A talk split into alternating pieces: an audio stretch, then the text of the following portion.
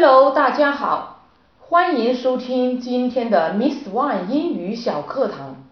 世界那么大，我想去看看。环游世界估计是很多人的梦想之一。也许现在没时间、没机会、没够钱，但这都不能妨碍你的旅游大计。上期我们谈论了为旅行做准备、咨询朋友地点。和天气。今天我们继续这个话题，一起和 Miss One 学起来吧。情景三：咨询旅行路线。随着生活水平的越来越高，也越来越多的国人喜欢出国旅行。如果是自助游，就要自己规划旅行路线，对自己要去的地方做相关的了解。I will rent a car to go traveling with my family.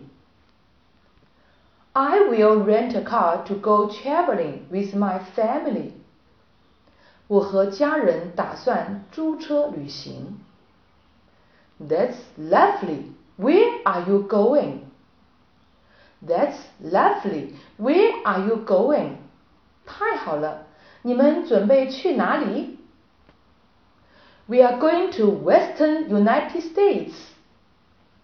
We are going to Western United States. 我们准备去美国西部。Western United States is the most popular tourist route. Western United States is the most popular tourist route. 美西是最热门的旅游线路。I heard the West is far more beautiful than the East. I heard the West is far more beautiful than the East.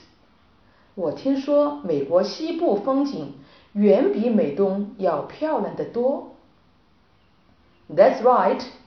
You can go to these places, such as Los Angeles, San Francisco, Seattle, Las Vegas, and beautiful Highway 1.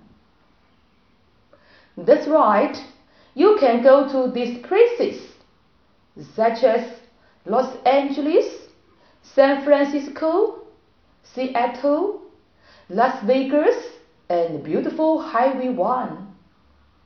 对的，你们可以去这几个地方。 如洛杉矶、旧金山、西雅图、拉斯维加斯和美丽的一号公路。Is my first stop Seattle? Is my first stop Seattle? 我的第一站就是西雅图吗？Yes, your first stop is Seattle. The next stop is San Francisco. Then Los Angeles. Las Vegas, and you can drive along Highway 1. Yes, your first stop is Seattle. The next stop is San Francisco. Then Los Angeles, Las Vegas, and you can drive along Highway 1. 是的，第一站西雅图，下一站旧金山，接着是洛杉矶、拉斯维加斯。 你们可以沿着一号公路开。It sounds good. We can do a lot of sightseeing. It sounds good. We can do a lot of sightseeing. 太好了，这样我们可以沿途观光。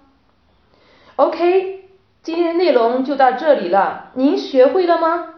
如果您还想获得更多精彩内容，或者想跟我们有更多的互动，请关注我们的微信公众号“英语启航站”，精彩英语学习内容定期推送。